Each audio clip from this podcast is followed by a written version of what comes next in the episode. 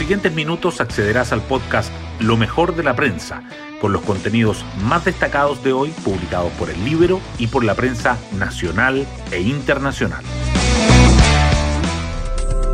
Buenos días, soy Magdalena Olea y hoy, jueves 16 de diciembre, les contamos que como sombrías y poco auspiciosas, califica la prensa las expectativas económicas dadas a conocer por el Banco Central para los próximos años. Una economía recalentada para un recalentado momento político. Hoy finalizan las campañas electorales y los aspirantes a la moneda Gabriel Boric y José Antonio Cast protagonizarán sus cierres de campaña, uno en el Parque Almagro y el otro en el Parque Araucano. Quienes los acompañan en primera fila y el tono de sus palabras podría inclinar el voto de los electores que este domingo irán a las urnas. Las portadas del día. El Banco Central se mantiene como el protagonista con su informe de política monetaria. El Mercurio dice que el ente emisor pronostica un sombrío panorama para los próximos dos años y hace un llamado a la responsabilidad fiscal. La tercera agrega que el Banco Central prevé un frenazo de la economía y una rebelde inflación en 2022 y 2023. El diario financiero señala que la economía chilena entra en modo ajuste y el Banco Central prevé un débil crecimiento. La segunda vuelta de la elección presidencial también sigue presente. El Libero destaca la columna de Jacqueline Doyd sobre la salud mental de los candidatos y la entrevista a Lucía Santa Cruz, quien dice, no quiero ser gobernada por los partidos que aprobaron el 18 de octubre. El Mercurio resalta el cierre de las campañas. Kass enfatizará en el país que queremos construir y Boric llamará a votar para vivir mejor. La tercera subraya que el CERVEL se prepara para el balotaje, la cita entre Kast y Sabag y que Boric concreta un encuentro con Proboste. El diario financiero remarca que los asesores económicos de Boric desmenuzan su programa. Las noticias relacionadas con el COVID-19 también sobresalen. El Mercurio dice que la tasa de letalidad desciende a su menor nivel desde el comienzo de la pandemia, mientras que la tercera agrega que el 90% de los chilenos en edad de vacunarse ya recibió al menos una dosis y que Estados Unidos supera los 800.000 decesos por coronavirus. Además, el Mercurio destaca que un análisis detecta la estacionalidad de la migración irregular y que aumenta en el último trimestre de cada año, y que la Corte Suprema ordena permitir la asistencia a los cultos religiosos con aforos apropiados. Su foto principal es para cómo será la inauguración de los Juegos Olímpicos de París. La tercera, en tanto, resalta que Alexis Sánchez vuelve a la órbita de Barcelona, que las editoriales evalúan el retorno de las ferias de libros presenciales y que el glaciar patagónico guarda la mayor cantidad de fósiles ictosaurios del mundo. Temas del Libero.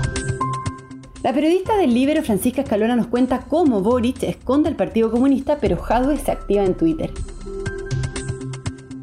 Tras las polémicas por criticar a los votantes de Parisi y sobre si sería o no el ministro del Interior de Gabriel Boric, el alcalde de Recoleta, Daniel Jadwe, se alejó de la campaña presidencial. Ahora, en la recta final del balotaje, reactivó sus redes sociales y su respaldo al candidato. Viajó a Concepción a entregar volantes, inició actividades en Recoleta y comenzó a utilizar en la mayoría de sus publicaciones en Twitter el hashtag Presidente. Todo esto mientras el Partido Comunista en general quedó tras bambalinas. En opinión de los analistas, esto para conseguir los electores más moderados. Pueden encontrar esta nota en www.ellibero.cl. Hoy destacamos de la prensa. El Banco Central pronostica un sombrío panorama en los próximos dos años y llama a la responsabilidad fiscal. En su último informe de política monetaria de 2021, el ente emisor advirtió que el crecimiento sufrirá una fuerte desaceleración en 2022 y 2023, mientras que la inflación tardará en volver a la meta de 3%. También destaca que la mitad del alza de los precios se debe a factores internos.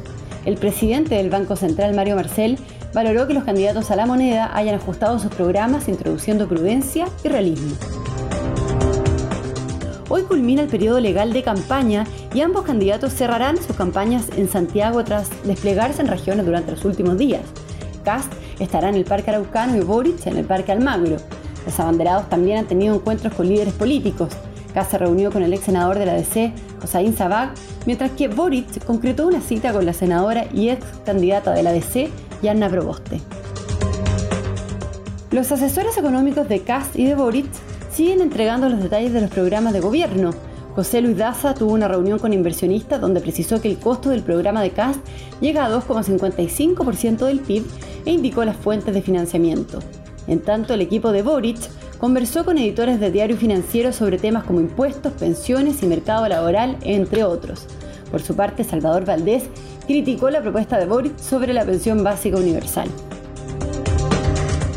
La presidenta del Grupo Santander, Ana Botín, tuvo un encuentro con prensa de América Latina, región donde la entidad prevé invertir 6 mil millones de dólares en el periodo 2022 a 2024. Se refirió a las elecciones chilenas, descartando que el resultado altere los planes en el país. Nuestro compromiso es de largo plazo, dijo, y es independiente de los gobiernos que los ciudadanos libremente elijan, aseguró. Otras noticias. El gobierno pedirá la cuarta prórroga del estado de excepción en la macrozona sur, el ministro de Interior, Rodrigo Delgado, anticipó que mañana enviará al Congreso la solicitud para extender la medida a partir del 26 de diciembre, cuando vence la actual prórroga. En tanto, se abrió una incógnita respecto de qué sucederá durante el receso legislativo estival. Y nos vamos con el postre del día. Alexis Sánchez deja el Inter de Milán y regresaría al Barcelona. El delantero chileno tendría un preacuerdo para retornar al club catalán en una operación que involucrará a Luke de Jong, el técnico Javier Hernández, compañero del Niño Maravilla en el Barça entre 2011 y 2014, tendrá la última palabra. Bueno, yo me despido, espero que tengan un muy buen día jueves y nos volvemos a encontrar mañana en un nuevo podcast, lo mejor de la prensa.